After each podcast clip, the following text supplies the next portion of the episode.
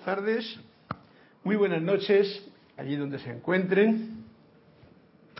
La magna y todopoderosa presencia yo soy en mí, reconoce, saluda, bendice a la presencia yo soy victoriosa en cada uno de sus corazones.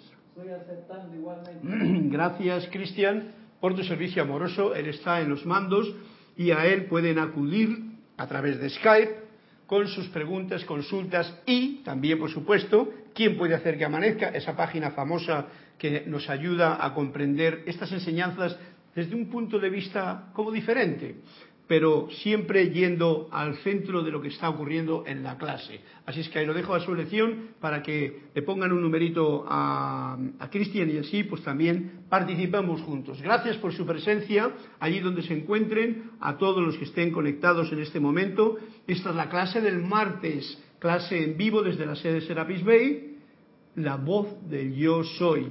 Y hoy pues tendremos el gusto de pasar un capítulo nuevo un capítulo nuevo de, esta, de este libro, La voz de yo soy, volumen número 2, que precisamente el amado Maestro Ascendido Saint Germain, que es el que está generalmente trabajando con esta información y dándonos todo este alimento para nuestra práctica, nos lo dice en el capítulo 70, página 39, y la clase o el capítulo se llama Práctica de desayuno de Saint Germain.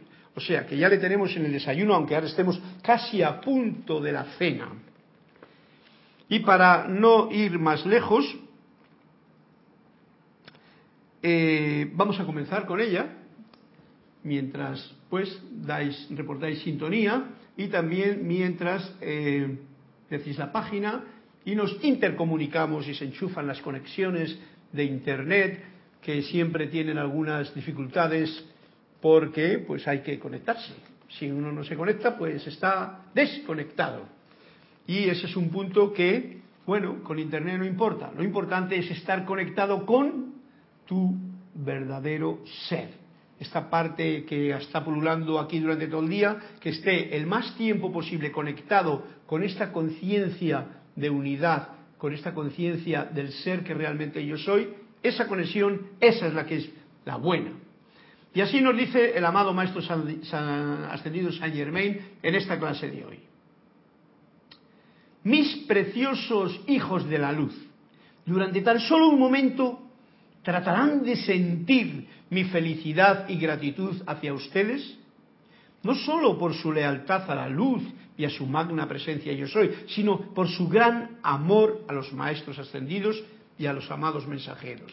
Está dando un toque de felicidad, que es la suya por precisamente saber que tenemos aquí, o que tiene aquí, digamos que seres, personas, individuos, que como nosotros, pues hemos sentido ese llamado especial y estamos tratando de comprender desde este plano de la materia todo eso inalcanzable e infinito e ilimitado que es la comprensión de la presencia yo soy, del todo, de la unidad, de la luz, de algo que vibra a un nivel que se nos escapa generalmente del estado normal de conciencia de la parte humana. Y él está muy feliz por tenernos aquí, por poder estar invocando no solamente a la presencia, que se supone, y él lo supone que lo estamos haciendo, sino y a la luz, que están en el propio corazón, sino también por estar agradecidos a estos eh, amados maestros, a estos seres de luz que nos están precisamente sirviendo. Ojalá fuera posible, nos dice, quizá algún día lo será, de repente destellar visiblemente ante ustedes. Ajá. O sea, destellar quiere decir que de golpe un, un relámpago de luz nos destelle y nos ilumine. Ajá. Pues mira, a mí no me desagrada el tener esa, esa experiencia en cualquier momento. Porque cuando uno recibe un destello de luz y está preparado para ello, pues va a estar más iluminado. Cuando uno recibe un destello de luz y no está preparado para ello, generalmente se tapa los ojos. No quiere saber nada ni del sol ni de ese destello de luz porque como que le deslumbra. Pero un estudiante de la luz sabe que la luz no tiene nada a lo que te con la luz no hay nada que temer. Cuando la luz está en uno, no hay nada que temer. Pasa, pasa, Elma, pasa, pasa. Si tú eres parte de esta luz que ilumina el camino. ¿Ok? Bien, pues de repente destellar visiblemente ante ustedes, quizá algún día lo será. ¿Ok? Pues podría ser hoy. Lo que desde el punto de vista interno significa para sus amados mensajeros a quienes ustedes tanto aman, el haber llevado adelante este mensaje.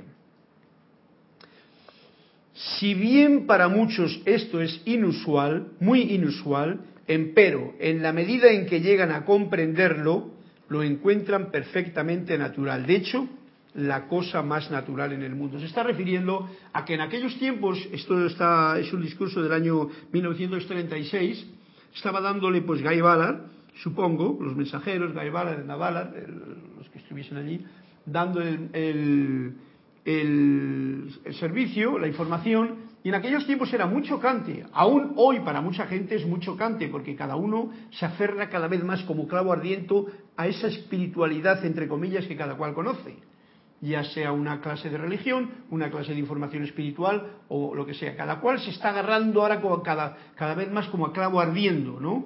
Pero en aquellos tiempos pues era como una gran novedad el pensar en hablar de los maestros ascendidos como esos seres de luz que en realidad, como seres de luz, están siempre asistiendo a la a humanidad en la tierra.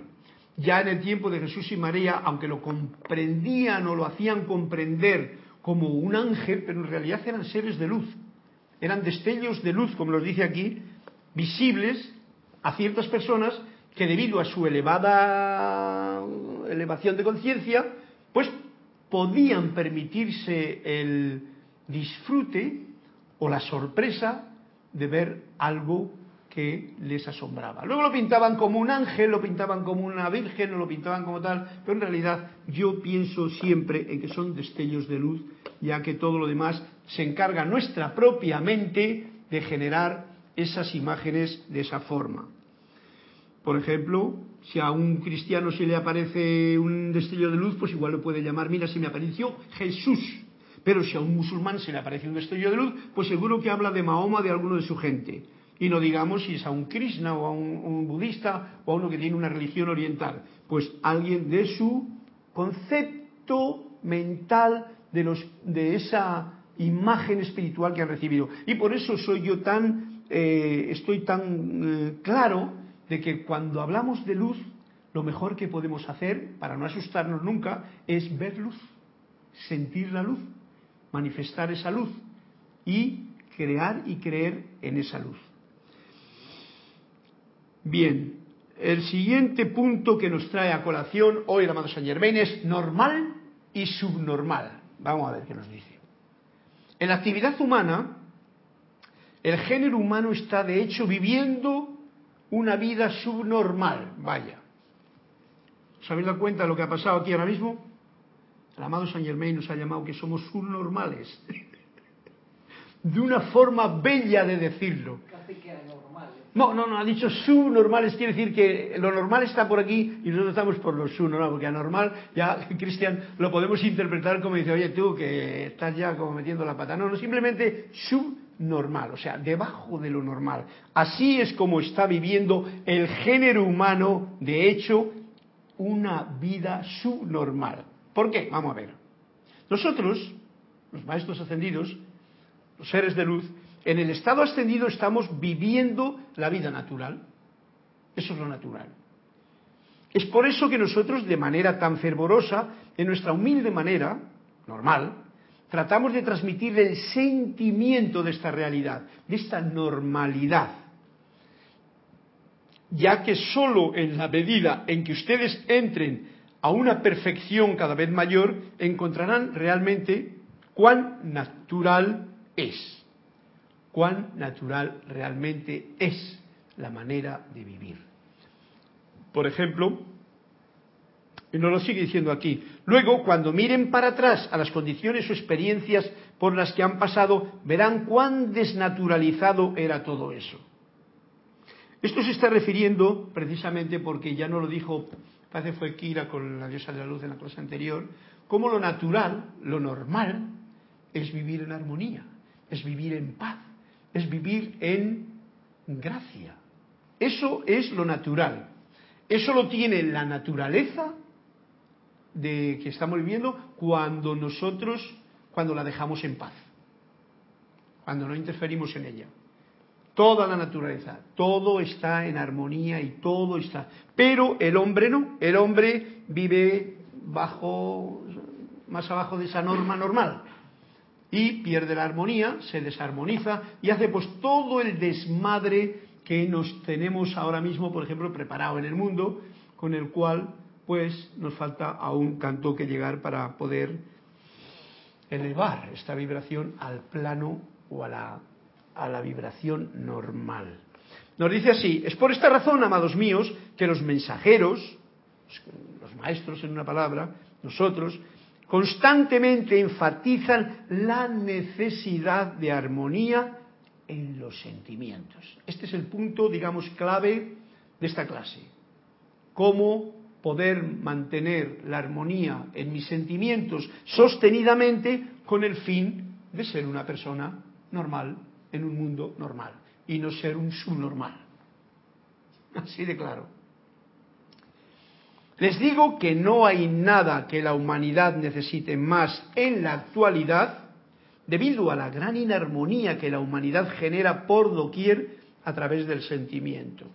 O sea que lo que más se necesita actualmente, lo está diciendo, lo dijo en el año 36, lo puede decir ahora que es lo mismo, en aquel tiempo estaban en guerra, ahora también, como podéis ver todos, no pasa nada. Quiero decir que en alguna parte del planeta la gente no está, eh, no solamente no está feliz, sino que está muy desarmonizada pero desarmonizada por quién? Por esos vamos a llamar los subnormales, que se encargan de, de, mantener y manifestar la desarmonía por todos los lados y llevárselo a la gente que igual podrían estar felices en sus casas tranquilamente, tratando de ser cada día un poquito mejores o comprender un poquito más la vida cada cual en su etapa que está desarrollando. Dime, Cristian.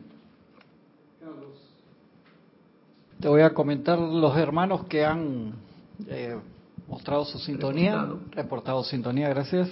Tenemos a Roberto Fernández de Panamá, a Elizabeth Aquino de San Carlos, Uruguay, que pidió la página 107, yo la apunté aquí. Yari Vega Bernal de Panamá, que pidió la página 64. Flor Narciso de Mayagüez, Puerto Rico, que pidió la página 83. Uh. Alejandro de España que pidió la página 75 y Juan Carlos Plazas de Bogotá que saluda y que dice, Carlos, aquí hicimos nidito, nos acostumbramos a vivir así, pero esta enseñanza nos despierta si la practicamos. ¿Cómo, ha dicho Juan Carlos? Perdona que no me entere aquí. ¿Aquí seguimos? Dice, aquí hicimos nidito, como un nido, un nido chiquito, nido. ¿Un nido para qué? Nest. O sea, que cuando haces nido es que te, pusiste en un lugar y te sientes confortable ahí, rico, ah, y nido, hiciste nido, un nidito. Nos acostumbramos a vivir así, pero esta enseñanza nos despierta si la practicamos. Eh, gracias a todos, Flor, eh, Alejandro, eh, Yari, Roberto desde Panamá y ¿quién más quedaba por ahí? Alejandro de España, por supuesto, de Uruguay y A todos vosotros un fuerte, un fuerte abrazo, un cariñoso abrazo en la luz y que esta armonía que nos está invitando el amado Maestro Saint Germain para que no la perdamos y para que la sostengamos sea precisamente el sine qua non para poder funcionar, porque esto nos va a dar toda la diferencia en nuestra vida diaria. Si tú mantienes la armonía, te podrás dar cuenta de que estás en lo natural, en lo normal, no en lo subnormal. Y cuando alguien está desarmonizado o te viene con eso, ojo al dato, porque en ese momento esa fuerza está tratando de que tú bajes la vibración, de que tú en tu sentimiento, y hay miles de formas en que la película en la que estamos viviendo tratan por todos los medios de contagiarte su desarmonía ya sea con comentarios, ya sea con quejas, ya sea con, eh, directas eh, historias que te echan por adelante, contándote igual algo que no sé por qué lo creen, porque lo único que han hecho ha sido escucharlo ya que no lo han vivido y no saben cuál es la verdad. Bien, eh, gracias a todos, A todos aquellos que también están escuchando y no han reportado sintonía, muchísimas gracias por vuestra presencia también, porque para todos vosotros es como la parte esa desconocida que algún día puede que escuche estas palabras del maestro y entonces pueda serle un empujón para llevarlo a la práctica. Eric Campos de Heredia, Costa Rica, también reporta sintonía y Juan Carlos dice que no pidió página porque se le adelantaron. Ya, ya hay muchas, ya hay muchas, sí, porque si no va a ser todo, todo cuento más cuento más cuento. Bien, gracias Juan Carlos, muchas gracias Eric hasta, hasta Costa Rica por, y a, tu, a, tu, a toda tu familia costarricense y me da mucha alegría el saber que habéis reportado sintonía y que, bueno, pues no estamos solos, estamos bien acompañados, no solamente por los hermanos de luz que aquí estamos conviviendo en este momento, ¿eh? y más que se apuntan por ahí, sino también por estos seres de luz que están aquí esperando a que nosotros levantemos esa vibración, esa mirada hacia arriba, hacia lo alto, y podamos sentir siempre el poder de la luz en nuestra tranquilidad diaria. Este es un trabajo diario porque, ¿cómo diría yo? Dios, la vida, todo esto es ilimitado, es todopoderoso, es grandísimo. Y ese es el yo soy, grande.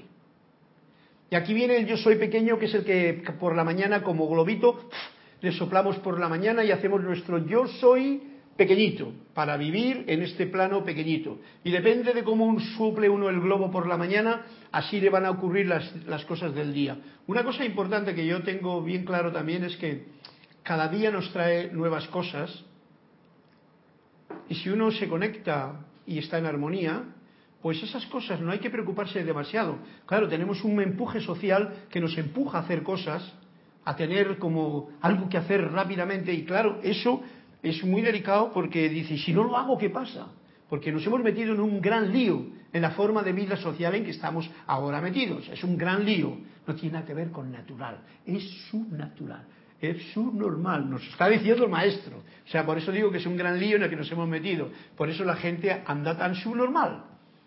Y estamos andando a velocidades, haciendo aquí, haciendo por allá, haciendo por aquí, comprando por aquí, vendiendo por allá. En fin, un montón de dificultades que nosotros como subnormales, perdonadme la palabra, no tenemos a mal, pero simplemente como personas que estamos debajo de lo normal, pues caemos en ello. Y eso, simplificando, es, has perdido tu armonía. Porque todas esas cosas están bien hechas si las haces con armonía. Ojo al dato, porque no estoy diciendo que todo eso es mal, sino que si tú pierdes la armonía, entonces eres subnormal estás bajo lo normal. La norma de vida es la armonía, es la quietud, es la calma en acción, que es el amor. Bueno, pues eh, tenemos una serie de cuentos que supongo que Cristian les tiene apuntados por ahí, porque mm, ahora cuando llegue el momento voy a ver qué más nos dice aquí el maestro y así eh, la clase se completa ya con vuestros cuentos que supongo que será como el, el broche que cierra todo lo que estamos diciendo. Bueno, por lo tanto, su sentimiento es su planta generadora. Ya nos lo han dicho tantas veces, pero para que sepamos, el sentimiento. Ah, yo estaba haciendo un comentario ahora que no sé por qué me he ido, era de que por el día comienza uno con el globito y hace sus cosas. Recordemos una cosa, para que estemos libres al día siguiente y no tengamos el mismo globo medio hinchado, por la noche recordemos que todo lo que ha pasado en el día ha sido para ese día no es para el día siguiente. A ver si captáis lo que yo quiero explicar. Cada día te da tus nubes, tus lluvias, tu sol, pero esas son para ese día.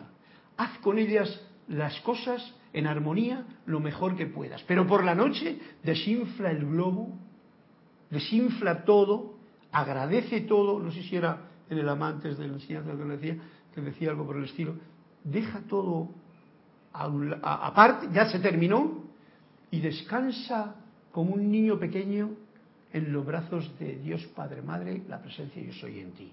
De esa forma recuperas, o tus cuerpos físico, mental, emocional, físico sobre todo, recupera las fuerzas, mientras el, el emocional, el mental y el, y el etérico están también recuperando su vida en el no hacer nada, y al día siguiente puede uno levantarse de nuevo para ver cuál es el panorama que uno tiene el día siguiente. Esto es una forma de ver que tengo yo, que os la comunico y que realmente tiene que ver con algo que si lo practicas sin el temor, sin el miedo, sin las prisas, sin todo eso, pues realmente uno llega, lleva a cabo lo más importante, que es que se queda como normal. O sea, no pierdes la anormal, no pierdes la armonía y no te metes en el concepto de subnormal que nos decía Saint Germain. Dime, Cristian.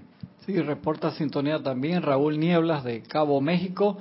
Y Alejandro de España dice, Carlos, me estoy riendo mucho en esta clase al oír la palabra subnormal. Me hace ver cómico cuando actuamos de manera inarmoniosa. Sí, es lo que pretendo realmente y creo que es lo que pretende también el maestro porque no se trata de insultar a nadie. Se trata de simplemente decir, bueno, hay una parte normal y no es el concepto de dónde están las normas, porque las normas y las leyes están en la subnormal cuando uno está en gracia, no tiene ninguna cosa que preocuparse. Cuando uno está en lo normal, que es lo que los maestros ascendidos, y es a lo que hemos venido a aprender a manifestar, pues sí, entonces ríete conmigo porque yo también me, me, reí cuando dije, mira, el amado maestro Saint Germain, cómo se encarga de llamarnos subnormales directamente con esa historia, pero nos lo da a comprender. Sentimientos, si pierdes la armonía en tus sentimientos, estás debajo de la raya de lo normal, de lo normal, que sería armonía en tus sentimientos. Gracias Alejandro, hasta España un fuerte abrazo y saludas a toda mi gente de por allí, del grupito guapo que tenemos en la Costa del Sol, el de Palas Atenea y el de Saint Germain. Mañana nos veremos. No estoy hablando únicamente desde el plano humano, sino que invoquen su presencia y dice su cuerpo mental superior, a que monte guardia sobre lo que dicen y sienten. Ya no está puntualizando más. Lo que dice uno y lo que siente uno, que generalmente uno dice lo que siente, aunque no lo diga muchas veces de la misma forma, o a veces dice uno lo contrario de lo que siente, pero lo está diciendo lo que siente. Y dice, por favor, escuchen esto con atención, mis amados. Todo sentimiento, pensamiento, o palabra hablada, crítica y discordante que sale de ustedes, de mí, es otra barrera que yo colocada ante ustedes que impedirá su liberación. Esto es súper delicado porque casi no nos damos cuenta y se hace tan inconscientemente que es alucinante. Cuando uno se, sensibiliza lo suficiente, claro, que entonces luego realmente casi casi no, no le da tiempo a uno a convivir con los demás, porque cuando te sensibilizas demasiado es, es demasiado. Pero lo demás no importa. Te sensibilizas lo suficiente para comprender que un pensamiento que tú tengas o que yo tenga de un hermano, de un ser, de un político, de una nación, de una forma de comportarse de alguien, si no es constructivo, si no es amoroso y armonioso, liberador o perdonador, en realidad es destructivo y desarmonioso y está poniendo, como dice aquí, ante ustedes una barrera más que yo coloco delante de mí y que un día pues tendré que quitar. Si no quiero que esa barrera me dé en la cabeza porque diciendo, eh, que tú pusiste esta barrera. Y esto es, esto es una lección muy fuerte que hemos venido a aprender y no es fácil ni de expresar con palabras y poderla comprender con el verdadero sentido que esto tiene. Por eso la liberación y el perdón no se trata de una invocación a la ligera, es mucho más profundo que todo eso. Y para eso tenemos nuestro, nuestro tiempo aquí para poderlo llevar a cabo. Bueno, pues lo dice. Hay algo que me ha, hecho, me ha llamado la atención, es cuando dice el amado Maestro Saint Germain, que dice, sino que invoquen su presencia, y dice, como entre comillas, su cuerpo mental superior. O sea, que está metiendo, digamos, que a todo lo que es realmente los tres, em, ¿cómo se diría? Los tres cuerpos superiores, que sería el cuerpo electrónico, el cuerpo causal y el cuerpo mental superior, como que está diciendo, esto estáis invocándolo todo junto. Y es claro, porque el otro día en la clase de hablando de la presencia sabemos, en realidad es tú que eres un ser de luz, pero que es la parte tuya que no se ve, esa es la presencia a la que estás invocando, estás llamando desde tu pobre, como decía el otro, anidado que está ahí aquí metido en la parte, como decía Juan Carlos, anidado estoy aquí yo en mi pequeño nicho, para no asomar mucho las narices, no sé que me den en ellas. Bueno, pues nosotros estamos aquí anidados en nuestros conceptos, en nuestra forma de vida, eh, tratando de mantener eh, este caminar, mientras que en realidad el yo soy es ilimitado. Y ese yo soy implica el cuerpo electrónico, implica la radiación de ese cuerpo electrónico que es el cuerpo causal, ser de luz. Y dentro de ello, esa energía poderosa que es el Santos el Crístico o cuerpo mental superior que se encarga de estar conectándonos a nosotros para, decir eh, que todavía, que vosotros habéis decidido tener esta experiencia en el plano de la materia. Bien, es mucho lo que deseo que ustedes comprendan esto, porque solo ustedes son responsables. cada uno. Yo soy responsable de comprenderlo y de vivirlo. Si yo pongo un obstáculo en mi camino, yo soy el que voy a tropezar en él. Démonos cuenta de ello. Si ya uno está poniendo obstáculos en los demás es porque ya tiene tantos obstáculos en el suyo que le joroba que los demás caminen correctamente y quiere ponérselos también. Pero en realidad está poniéndose un obstáculo a sí mismo, porque lo que hacemos a los demás no lo estamos haciendo a nosotros. Este es otro punto de sentimiento también que debemos de considerar. Y si permiten que la apariencia humana o alguna provocación del mundo externo los irrite o los perturbe, entonces solo ustedes tendrán que pagar la multa por ello. Toma ya, por su normal. pagar la multa.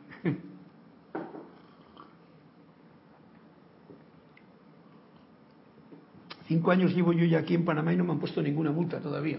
Wow. Qué bueno. Y eso que yo suelo escaparme por ahí y correr un poquillo.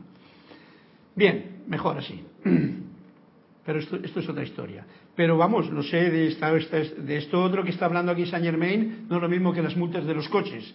Es la multa por una irritación y una perturbación por alguna provocación externa. No lo permitan, porque si lo permiten, que la apariencia humana de alguien, la tuya, la mía, o alguna provocación del mundo externo me irrite, entonces yo tendré que pagar la multa, nos dice el amado maestro. Esto es lo único que los priva de su liberación inmediata, la cual es posiblemente, eh, la cual posiblemente se encuentra por ahí a la espera de ser reconocida. O sea, en este tiempo que estamos viviendo, que veis que tenemos tanto adelanto, tantas posibilidades, y ahora mismo el hombre que está en desarmonía, todo ser que está en desarmonía en el mundo, invoco eso, separase un momento y escuchase su respiración y el latido de su corazón, pero no solamente un momento, sino todo un día entero. Todos. Y cuando digo todos es todos. El mundo en ese momento yo pienso que tendría una vibración tan poderosa que esto lo podríamos llamar, pienso que sería una utopía, pero no es una utopía, es algo que es posible. Lo que pasa es que hace falta más gente que crea en ello, ¿no? Que cambiaría todo el patrón del comportamiento de una persona. E incluso, como dice aquí, gente se liberaría en ese momento, comprendería y podría dar el paso, ese paso más profundo que hay que dar, porque la liberación inmediata se encuentra por ahí a la espera de ser reconocida. Este punto me trae a mí algo en concreto. Generalmente es que nosotros, lo digo por este pensamiento que he tenido yo ahora, que llamaba utopía algo que no lo es, nosotros mismos ponemos las dificultades para poder comprender que el mundo es bueno, es bien, es bondad, es maravilla, es paraíso.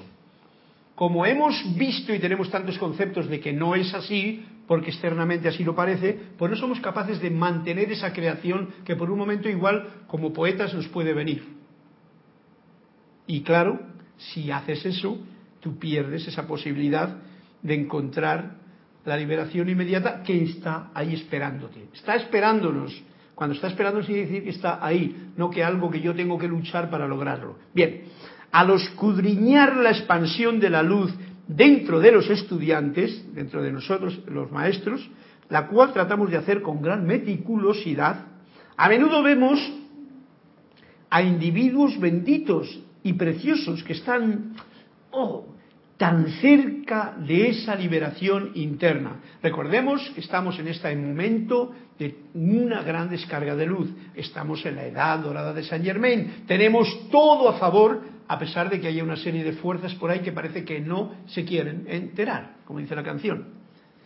Sin embargo, un destello de irritación y perturbación vuelve a correr el telón una vez más. Este es el dato que tenemos que estar atentos un destello de irritación y perturbación vuelve a correr el telón una vez más. Si fuera posible para nosotros sentir agonía, sería en ese momento. A los maestros no sienten ningún dolor, ninguna pena, ninguna agonía, ningún sufrimiento por las tonterías que nosotros hacemos. Nosotros no deberíamos de sentirlas tampoco, pero a veces nos ponemos tan melancólicos y tan culpables. Uy, conchos pum, pum, pum, mea culpa, mea culpa y todas esas cosas que nos han enseñado desde pequeñines y que no las hemos soltado muchas veces todavía. Tan subnormales. Tan subnormal, enseñanza que tenemos por ahí, que entonces uno eh, se siente culpable, entra en agonía y tal, pero los maestros no. De manera que quiero que ustedes sientan cuán importante es esto y por qué a veces empujo con tanta fuerza a los mensajeros para que mantengan esta explicación ante ustedes, porque es menester que sigan golpeando esa pared de interferencia humana que les impide llegar rápidamente a la liberación de las múltiples limitaciones humanas. Es como una pared y nos está diciendo golpeen, saquen esa pared, muevan el telón, pero para ello solamente se puede hacer de una forma, ni con violencia, ni con golpes, ni nada. Manteniendo la armonía sostenidamente y no permitiendo ninguna clase de irritación, ninguna clase de... Y fijaros que hoy es muy complicado todo eso, bueno, es muy complicado para que lo sea, ¿no? Es complicado para la gente que no tiene este conocimiento de los maestros, para nosotros creo que no es complicado. Yo pienso que todavía nos falta poquito para esa liberación inmediata, pero ya tenemos todos los datos y todos, todos ustedes están de acuerdo conmigo en que están tratando de hacerlo lo mejor posible. Yo así lo siento y eso es lo que abogo por ello. ¿Por qué? Porque es la única forma en que un estudiante de la luz se puede sentir en paz consigo mismo. Pero la gente que lo desconoce, por eso es tan grave todo esto, pues se puede poner como cuando lees un comentario de cualquier noticia en el Internet. Que la mayoría, la mayoría de los comentarios, a mí me gusta algunas veces, cuando de las pocas que miro, pero cuando lo miro veo, a ver qué dice la gente con respecto a esta noticia. La noticia casi no me interesa, bueno, si es verdad o mentira, pero lo que sí que me interesa son los comentarios. Y veo cuánta gente se mete en el crítica, condenación, odio feroz, etcétera, etcétera, ante una noticia que ninguno ha comprobado, que no se sabe si es cierta o mentira, que no se sabe si te la han dicho para que para eso, para ver si tú te cabreas o te enfadas o te irritas, etcétera, etcétera. Por lo tanto, vamos a la continuación porque esto nos impide llegar rápidamente a la liberación de las múltiples limitaciones humanas. Y ese muro, esa, esa cosa, hay que sacarla de nuestra visión para podernos mantener en esta liberación. ¿Harán esto mis preciosos corazones? Nos dice el amado Maestro Saint Germain. Yo soy muy agradecido de que haya tantos benditos seres aquí de los diversos puntos del país, eh, se está refiriendo a todos ustedes, queridos hermanos y amigos que antes habéis reportado sintonía, los que no han reportado sintonía también, y todos aquellos que están siendo conscientes de esta verdad. Del país, que se llevarán esto consigo, ¿eh? seres aquí de los diversos puntos del país que se llevarán esto consigo, esto que acaba de decir. Sé que el humano es realmente difícil de controlar. No es fácil. Necesita un gran esfuerzo, siempre nos lo ha dicho. Pero la presencia controlará el sentimiento, la presencia que es el yo verdadero, controlará el sentimiento y la palabra hablada del individuo. Por eso digo que un estudiante de la luz tiene más facilidades porque qué más que menos, aunque sea muchas veces después de meter la pata, uno acude a la presencia rápidamente. Porque ya lo tenemos como por, por no por hábito, sino por algo que conoces, ¿no? La gente que no lo conoce, pues fíjate tú, como que lo tiene un poquito más difícil o tiene otras maneras de hacerlo. Yo no me voy a meter en la vida de la película que nos rodea. Sí, con respecto a este grupo de gente que conoce a las enseñanzas de los maestros ascendidos y que cada vez se está multiplicando más. Pero la presencia controlará el sentimiento y la palabra hablada del individuo si se le invoca fervorosamente a la acción para que lo haga. Este es su campo. Su cuerpo mental superior es el custodio, es el que está ojo a visor y el que dice, ah, me han llamado, voy. Ojalá pudieran saber cuán poderoso custodio es su cuerpo mental superior. El santo es el crístico, que Jesús lo reconocía y que nosotros tenemos que estar totalmente ya en esta etapa sabiendo que yo soy el Cristo en acción, a pesar de que en el plano de la materia manifieste este calborota o, lo que quiera uno manifestar como con su forma de ser incluso. Pero dentro de ti reconoce tu Cristo interno. para no ser tan espiritualista, reconoce tu cuerpo mental superior que está en acción. Pues si no lo reconoces, difícilmente vas a conectar con él. Ojalá pudieran saber esto, cuán poderoso custodio es su cuerpo mental superior al hacer ustedes el llamado a su presencia. O sea, cuando haces el llamado a la presencia, digamos que el cuerpo mental superior responde. Observarán y date cuenta, démonos cuenta de que estamos hablando de esta parte que yo soy, que tú eres, no de alguien que está allá y que es diferente de mí. Yo simplemente soy, digamos que el, cordón, no el, el apéndice, el apéndice, que ahí está un poquito podridillo, pero que todavía no hay que cortarle, porque tiene que hacer su labor. El apéndice es esa parte de la tripita que a veces se opera, el apéndice, ¿no? Pues es como nosotros somos como ese apéndice, pero todo el cuerpo, en, perfección, está ahí eh, cuidando de que eso funcione.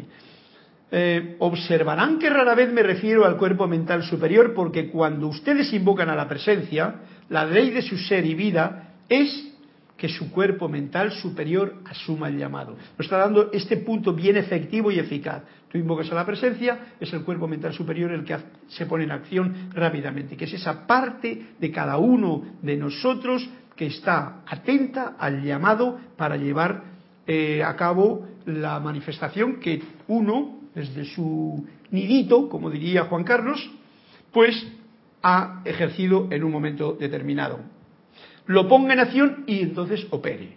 De manera que naturalmente tenemos que utilizar la palabra esfuerzo. O sea, esto sin esfuerzo como que no funciona. Esfuerzo y sentimiento. Esfuerzo para sentirlo. No que sea una cosa como una cosa intelectual, sino un esfuerzo interno. Porque requiere de un esfuerzo de parte suya para mantener la atención puesta sobre la presencia el asunto de la presencia no es como quien llama uno por WhatsApp a, a Cristian, que eso no tiene mucho esfuerzo. Simplemente cojo aquí, y la apunto, y el otro si está me contesta y si no, no, no, no. Aquí está diciéndonos un esfuerzo que requiere de parte suya para mantener la atención. uno muchas veces cuando escribe WhatsApp puede estar escribiendo, pero puede estar pensando en el otro WhatsApp que tiene al otro lado. O sea, la atención está súper dividida. Aquí no. Aquí la, atención ha de estar en el punto. Y recordemos que sencillamente es un punto de luz en tu propio corazón. Porque requiere de un esfuerzo de parte suya para mantener la atención puesta sobre la presencia.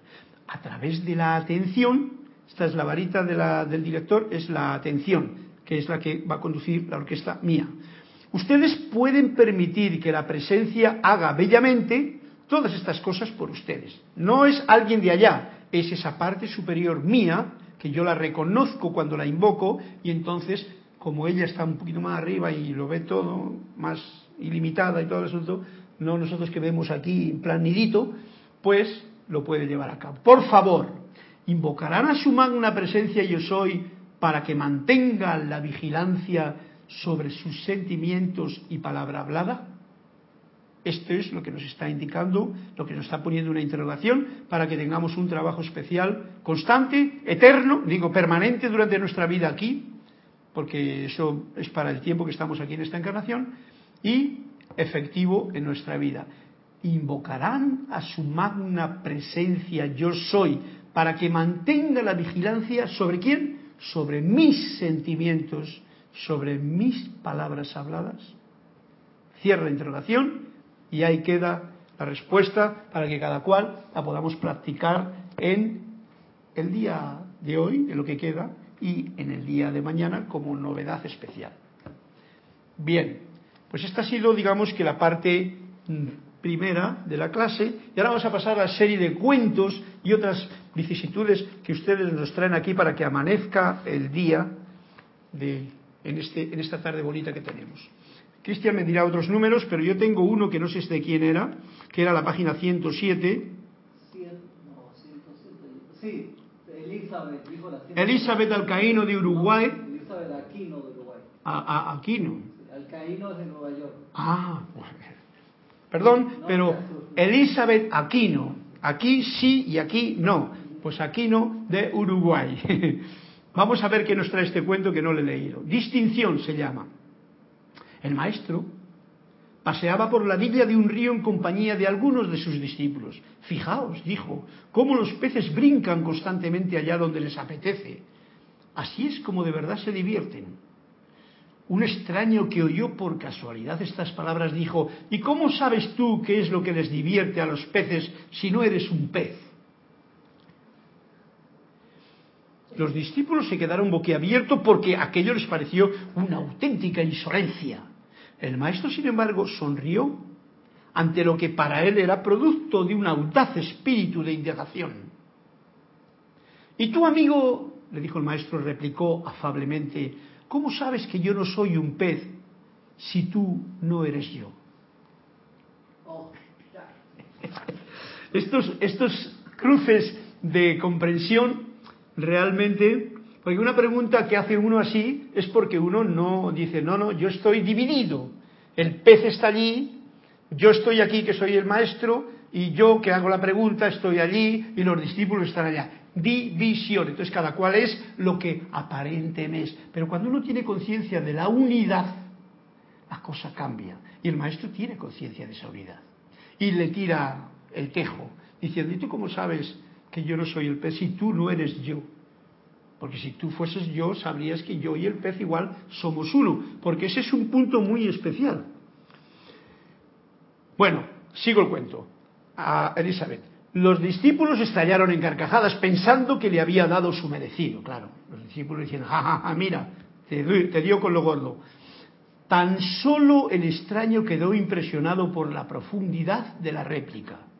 Se pasó el día pensando en ello y por fin fue al monasterio a decirle al maestro al día siguiente, tal vez no seas tan diferente de los peces como yo creía, o quizá no sea yo tan diferente de ti. O sea, en aquel momento de introspección, ante aquella pregunta que le había hecho el maestro, él se dio cuenta que, oye, ¿y si en realidad estamos todos más unidos y más cerca de lo que pensamos? ¿Y si en realidad no es más que una apariencia porque la luz y la vida que mueve a cada uno de nosotros es la misma, con diferente eh, cubículo. Y él, pues lo comprendió. A esto ya no da más respuestas, pero el cuentecito está ahí. Es un cuento que yo le llamo, en mi comprensión del cuento, vosotros tendréis alguna diferente, es el cuento de lo que es la unidad. Generalmente nosotros consideramos cuando le dices, a ver, observa un pez, y uno dice, mira, un pez es esto, pin, una boquita de pez, unos ojitos de pez, que no sé decir, unas aletas de pez y tal. Eso es, eso es lo normal, eso lo sabe todo. Pero cuando uno siente y podría sentirse dentro de ese pez, ser el pez, ese es un nivel de conciencia que es el que está hablando aquí el maestro, el de la unidad. Todavía nos falta bastante por llegar a él. Vamos a por el siguiente cuento, Cristian, si me... porque ya que tenemos cuentos vamos a leerlo juntos antes de pasar a Tony de Mero. Alejandro de España, Alejandro de, 75. Alejandro de España pidió la página 75 que dice, a ver Alejandro, atento a esto, prioridades, que tiene que ver con las prioridades, una y otra cosa, todo en el mundo, en el plano que vivimos tiene su jerarquía, una es primero que otra. Prioridades. Según la leyenda, un ángel enviado por Dios se presentó ante el maestro para decirle, pide vivir un millón de años y se te concederá, o un millón de millones de años si lo prefieres. ¿Cuánto deseas vivir? 80 años, le dijo el maestro, sin la menor vacilación. Los discípulos quedarán consternados. Pero maestro, piensa cuántas generaciones podrían beneficiarse de tu sabiduría si vivieras un millón de años. Y dice el maestro, si yo viviera un millón de años, la gente se preocuparía más de alargar su vida que de cultivar la sabiduría. Bueno, pues ya sabéis, él dijo 80 años porque en 80 años de nuestro tiempo corto o largo, como queramos verlo aquí en el plano de la Tierra, tiene uno tiempo suficiente para hacer lo que hemos venido a hacer y es a manifestar precisamente esa unidad que nos decía el cuento anterior. Alejandro, ya sabes cuántos años tienes que vivir. Ahora, un millón, si quieres que los demás te envidien, o los años que te correspondan para que cumplas con tu misión aquí. ¿Hay algún cuentecito más? Sí, dos más. El de Flor Narciso, página 83. Flor Narciso nos lleva a la página 83. Uy, este palo de hoy sí que nos va a poner el libro caliente. Vamos a ver cuál es lo que nos dice. Atenta, Flor. Y atento, Carlos, que soy el que leo, porque yo estos cuentos me, me requieren de mi atención total. El cuento que has pedido se llama receptividad.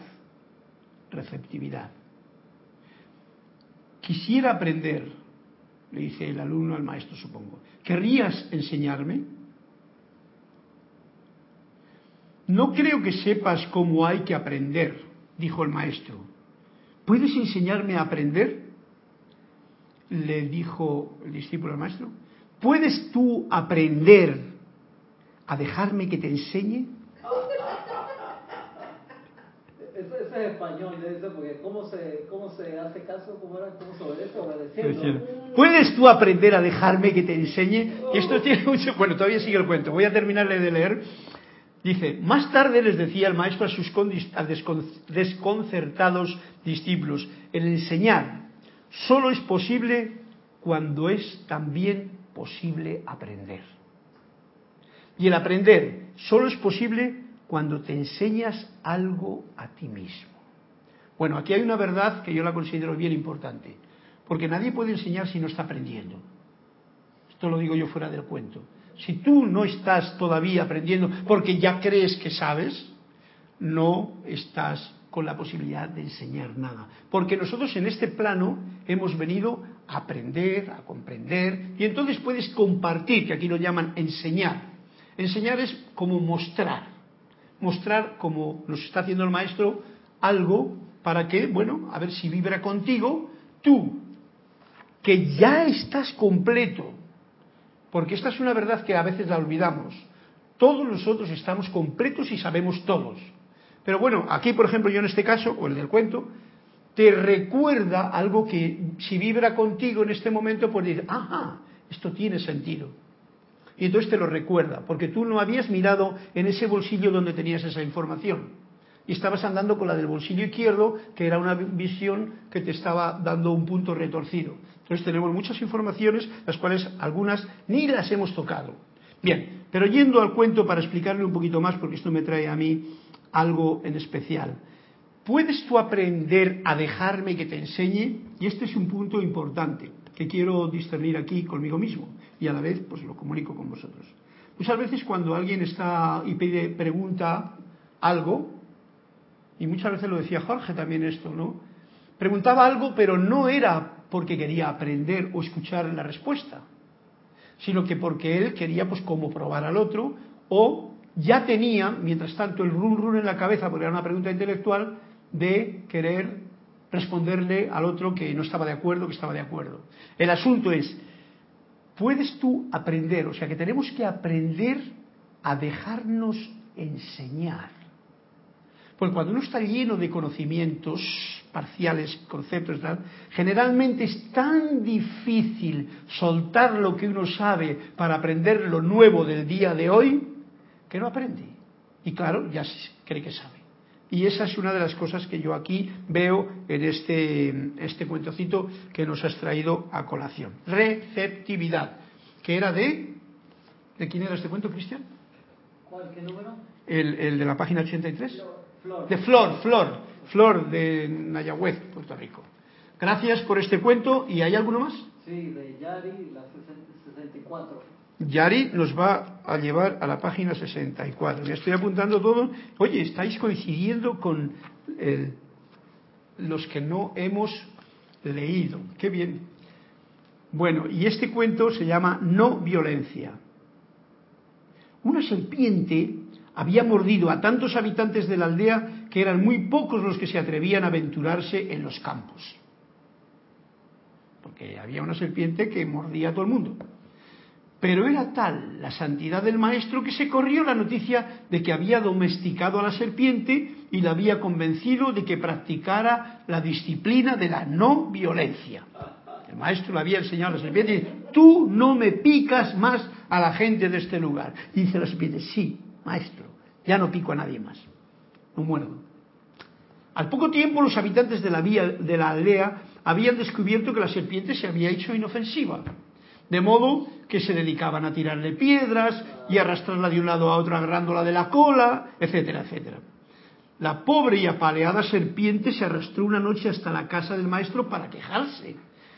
Y el maestro le dijo, amiga mía, has dejado de atemorizar a la gente y eso no es bueno. Pero si fuiste tú quien me enseñó a practicar la disciplina de la no violencia, yo te dije que dejaras de hacer daño, no que dejaras de silbar. Cada cosa en su sitio, porque, eh, eh, como, como dice, sé un buenazo y te pisa todo el mundo. O sea, tú estás donde estás y si tú eres serpiente, haz así cuando uno se acerca y di "Shh", que te pico, que es lo que en realidad hacen todas las serpientes, porque ninguna anda picando a la gente.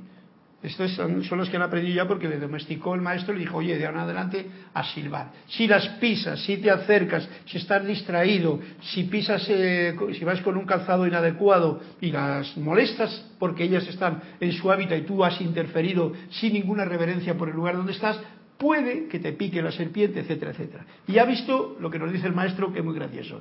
Yo te dije que dejaras de hacer daño. Esta es la lección. No estamos aquí, ni el mundo mm, animal, ni elemental, ni humano, para hacer daño a nadie.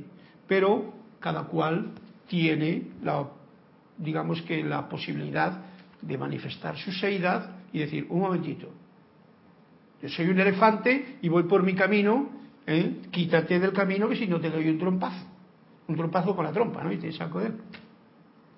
Quiere decir que cada uno tiene lo que tiene que tener y de esa forma eh, manifestarlo también, que es el poder de ser y manifestar tu seidad sin hacer daño a nadie. Todo esto tiene que ver, como habéis visto, lo de la no, no perder la armonía. Porque el maestro, en los cuatro cuentos que hemos contado, ya no hay más, ¿no? Eh, gracias por estos cuentos que hemos contado y que tienen. Estos cuentos nos traen al, al, al meollo de la clase de hoy. Lo importante que es estar en lo normal, en la parte de la armonía sostenida, como tienen los maestros ascendidos, y aferrarnos no con uñas y dientes, sino con el amoroso y cálido gracia tranquila, desapasionada, de querer lograr algo a la fuerza, porque no se puede, esta armonía en los propios sentimientos.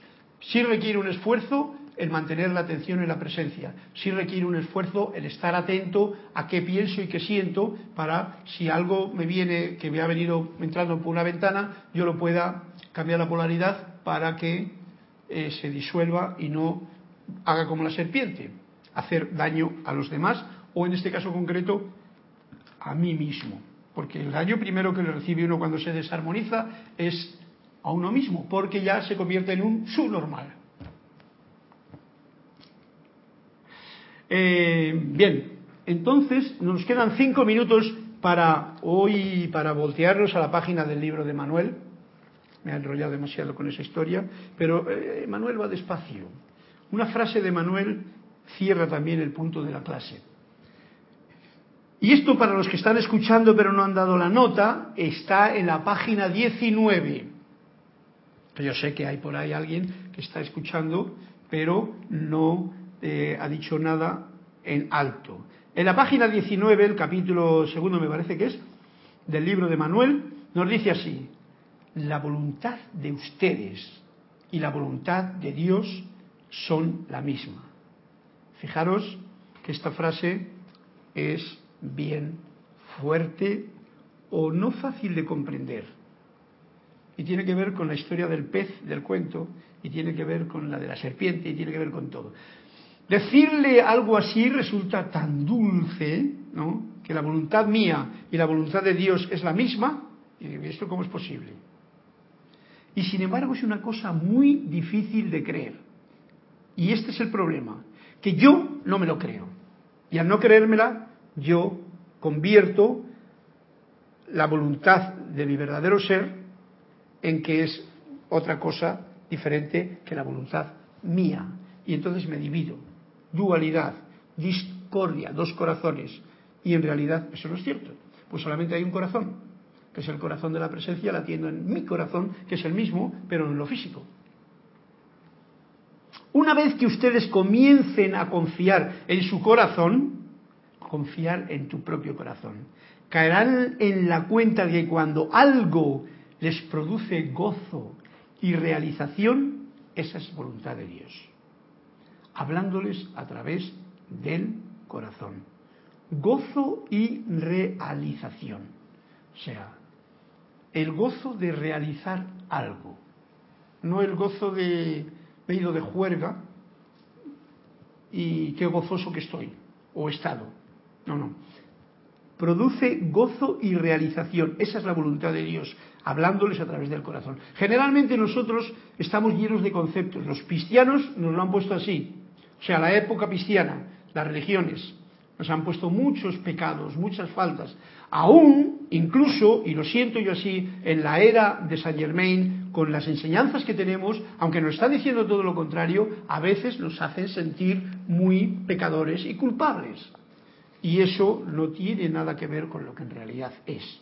La voluntad de Dios, ese es un estado de conciencia.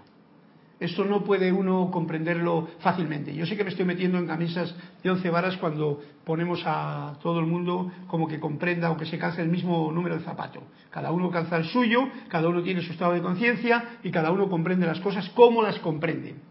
Bien, pero esto no quita para que una vez que uno siente la situación lo pueda expresar con palabras, sabiendo que lo que dice aquí el amado, eh, ¿cómo se llama? Emanuel, que es uno de tantos maestros ascendidos, como nos dijo la clase anterior, que hay miles de maestros ascendidos, porque está hablando de ese corazón. Es verdad. Ustedes nacieron con el núcleo de Dios dentro de sí. O sea, ¿eh? este núcleo está aquí, desde que yo nací, desde el vientre de mi madre. ¿Acaso no pueden confiar en que este núcleo les habla? Pues el problema, la desconfianza. Yo pienso que es mi mente la que me habla. Generalmente el problema está en porque yo creo que el que está hablando es mi mente y claro, mi mente por supuesto no está hablando desde el corazón. Mi mente está hablando desde los conceptos que yo tengo, que he cogido desde que nací, desde el vientre de mi madre con los que me metieron hasta el resto que me han metido los maestros, los compañeros, etcétera, etcétera. ¿Acaso no pueden confiar en que este núcleo, que es el eh, Dios en tu corazón, te esté hablando? Confíen además en que cada, desde su corazón los quiera llevar, es donde Dios también desea llevarlos. ¡Wow! No es fácil, ¿vale? No es fácil porque si el corazón te dice una cosa, pero la mente que está llena de miedos, generalmente, que no cree, que está en la discordia, que es muy subnormal, hablando de la clase de hoy, pues entonces te hace la disparidad y no te deja escuchar la voz de tu propio corazón. Y ahí está el punto, grave. Ustedes nacieron con el núcleo de Dios dentro de sí. Es importante. Confíen además en que donde su corazón los quiera llevar es donde Dios también desea llevarlos. Su corazón. Cada vez que aflora en sus conciencias esa añoranza de Dios, o sea, yo tengo una conciencia y estoy, ay, me gustaría ser libre, me gustaría no tener estos problemas, me gustaría dar, eso es añoranza del, del bien. Se reduce un poco más la resistencia suya. O sea que cada vez que uno piensa en esto, en que uno quiere ser más sentimiento que pensamiento, o que ambas cosas estén trabajando juntas, entonces hay menos resistencia, porque es la resistencia que ponemos cada uno de nosotros debido a nuestros conceptos para escuchar la voz del corazón. Se suaviza la aspereza de la sustancia del alma que todavía en algún nivel rechaza la voluntad de Dios. Sabéis que este es un armagedón grande que tenemos porque el alma está cargada con muchas cosas de conciencias de la forma de vidas pasadas que aún están dentro de esa, digamos, entidad. Si cuentan los granos de arena en una playa, ya sabéis, infinitos, sabrán cuántas veces ustedes han añorado el realizar su, el realizar su propia unicidad con Dios en esta vida y en las pasadas. O sea, infinidad de veces hemos deseado. Generalmente nosotros nos acordamos de los momentos así como cumbres y graves, en ese momento en que todo te sale mal y tú elevas el grito para el cielo y dices, pero ¿qué pasa aquí? ¿Por qué me pasa esto a mí? En ese momento uno se da cuenta de, ah, mira, estoy yo queriendo comunicarme con mi corazón. Y lo hago a gritos y a veces hasta enfadado. Y pensando, como hacía yo alguna vez antes, hace mucho tiempo, que Dios estaba allá arriba. Ahora ya no, es así la cosa. Ahora de otra forma. Bien, pues aquí lo dejamos todo con esta última frase que dice, cuando dices de todo corazón, escojo conocer la voluntad de Dios. He allí el uso fundamental del libre albedrío. Y aquí lo dejamos con esto, que es, escojo conocer la voluntad de Dios. Y en esta clase sabemos cuál es la voluntad de Dios. Ser normal, mantenerte en armonía, vivir en paz y crear tu día con gozo, viviendo las experiencias que el día te trae y vaciándote de todo por la noche para el día siguiente hacer lo mismo pero con diferentes panoramas. Muchas gracias a todos por los cuentos, por mm, eh, la atención que han tenido en esta clase, por eh, todo lo acompañado que me siento y por esta información que nos ha dado el amado Maestro Saint Germain y Emanuel para que sigamos siempre la armonía y el ritmo de nuestro propio corazón. Mil bendiciones y que sea la luz de Dios que nunca falla la que nos lleva a manifestar la música del alma.